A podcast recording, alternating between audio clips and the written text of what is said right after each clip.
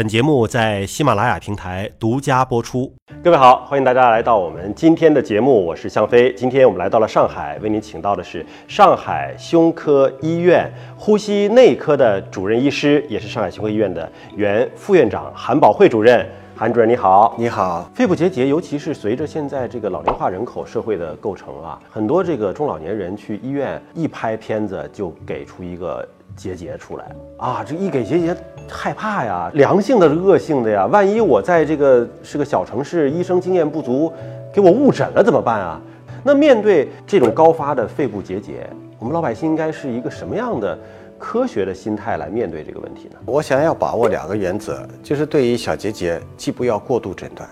也不要漏诊漏治。而经过我们在上海的经验，我们也做过大面积的。高危人群的早期结节的筛查，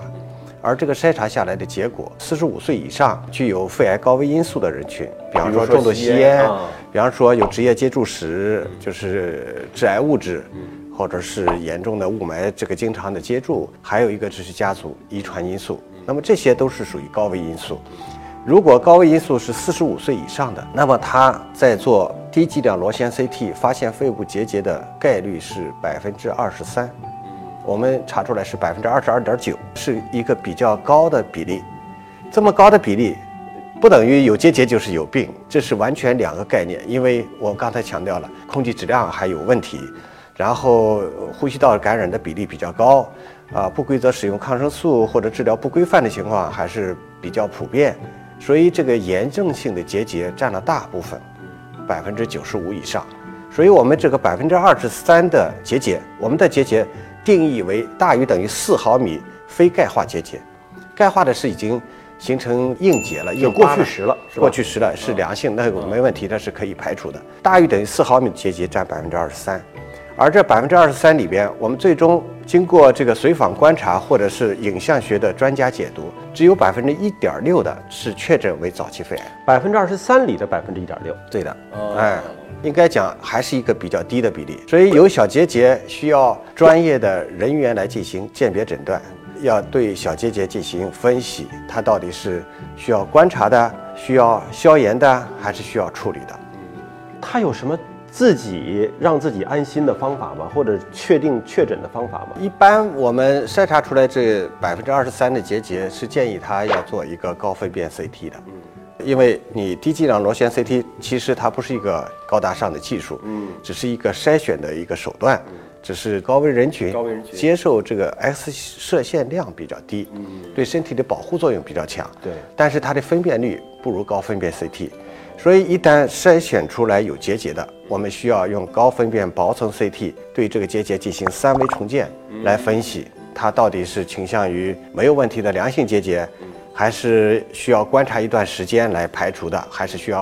啊短期内消炎，还是需要即刻手术的。那如果啊，一旦咱们就说到最坏的那个情况，真的就是那百分之一点几了，就已经确定说你这个可能是一个恶性的啊，那么下一步的治疗方案。我们是吃药啊，是手术啊，还是用什么样的方式？您有什么样的建议吗？经过主动筛查，筛查出来的小结节，那么最终确诊的这一点六的百分之九十四都是早期的，嗯，一期到两期的，所以比自然发病，我们也做了对照。一组是自然发病，一组是低剂量螺旋 CT 的早期筛查。那么早期筛查发现的都是百分之九十四是早期的，而自然发病只有百分之二十。所以通过主动筛查能够提高早期诊断率百分之七十四，这个比例是非常高的。那么发现小结节进行处理，这里边要分类进行管理。你确定它这是一个恶性的结节了？这里边百分之九十五的是单发结节，但是还有百分之一到五的是一个多元发的，可能是肺里边左肺、右肺上边、下边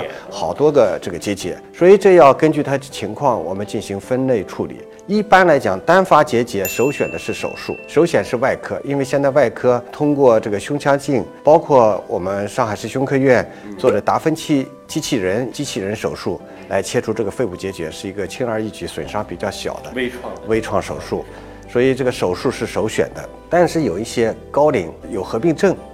或者是重要脏器功能，比方说心功能、肺功能难以承受麻醉或者手术的，这时候我们还有替代的手段。这种替代手段现在是有两个方面，一个是用放疗的技术、放射的技术，比方说这个立体定向放疗，比方说这个射波刀，还有一些其他的一些质子刀、重离子，这些放射的技术可以解决这种孤立性小结节，但是前提是在放疗前要进行定性。我们影像学只是初步的考虑它是恶性的，但是你要真正做放疗，可能要取到这个癌细胞，嗯，确认了以后才能摧毁它。就是穿刺取样了。对，这种穿刺又涉及到一个高大上的技术，就是超细支气管镜或者是磁导航引导下的。气管镜来进行定性，现在气管镜已经做得非常细，嗯，而且做的非常多的种类，包括超声气管镜、磁导航气管镜，然后有一些荧光气管镜等等。鼻子进去吗？从鼻子呼吸道进入到肺的支气管。啊，现在有磁导航技术，可以在就像 GPS 一一样，引导着我们气管镜的探头到了肺部结节的阴影的这个部位，然后再抻出活检钳进行活检，这样就能够定性。因为过去这个是很难操作的，等于我们现在气管镜还能够直接用探头取样了。对，甚至是说能可以做微创手术切除嘛？切除现在做不到，因为内科它一个孔径非常非常小，只是三四毫米。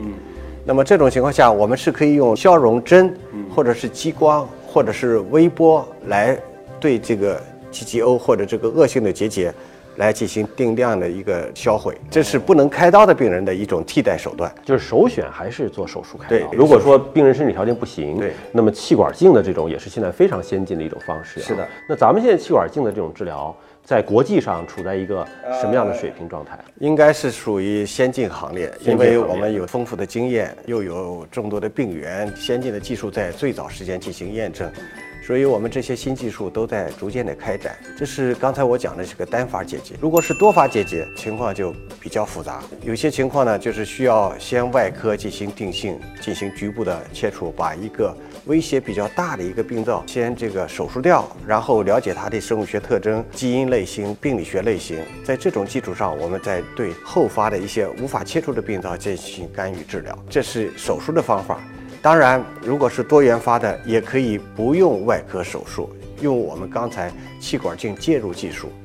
那么我们通过活检。然后给它检测基因、检测免疫，来看看它适合哪一种治疗。这个技术我们现在也在做这方面的这个治疗，就是活检之后，最后可能是给他选择一些靶向药物啊，一些药物的治疗，免疫治疗、免疫治疗，用内科治疗的方法治疗这个多元发的结节。据说哈，说华东地区的人都有一个共识，如果是一般的肺部疾病，什么不会来找到上海胸科医院的，一定是一些稀奇古怪的疑难杂症，别的地方看不明白、看不好的，都往这个。上海胸科医院来涌入啊，能不能跟我们分享一下？就是说您见到的一些疑难杂症，比较独特的案例，可以跟我分享一下吗？几十年的工作的经历，所以见到的疑难杂症还是非常多的。上海市胸科医院从五七年建院到现在已经接近六十多年的历史，积累了大量的这个疑难杂症的一些病例。所以也有非常好的传承。我们科室都有典型病例的这个资料库，一些典型病例，老前辈他们都把这些宝贵的资料整理好留下来，尤其是影像学的资料。所以我最初进入上海市胸科医院，就经常翻阅我们的典型病例的那些资料库，这也是个学习的过程，就是学习的过程。比方说这个肺泡蛋白沉着症。啊，肺泡微实症、卡氏肺包虫症等等一些疑难杂症，包括纵隔肿瘤，所以胸科院它把握的还是非常到位的。通过韩主任介绍，我们了解到现在的癌症的治疗方式手段越来越多，越来越丰富了，而且确实有这种实实在在的案例啊，即便是晚期的病人，生存十几年，生活质量还是有保证的。那无论如何，我们要坚强的面对生活，也要坚定信心，相信一定会有一个更好的未来。感谢您关注今天的节目，也谢谢韩主任的到来。下期节目时间我们再会。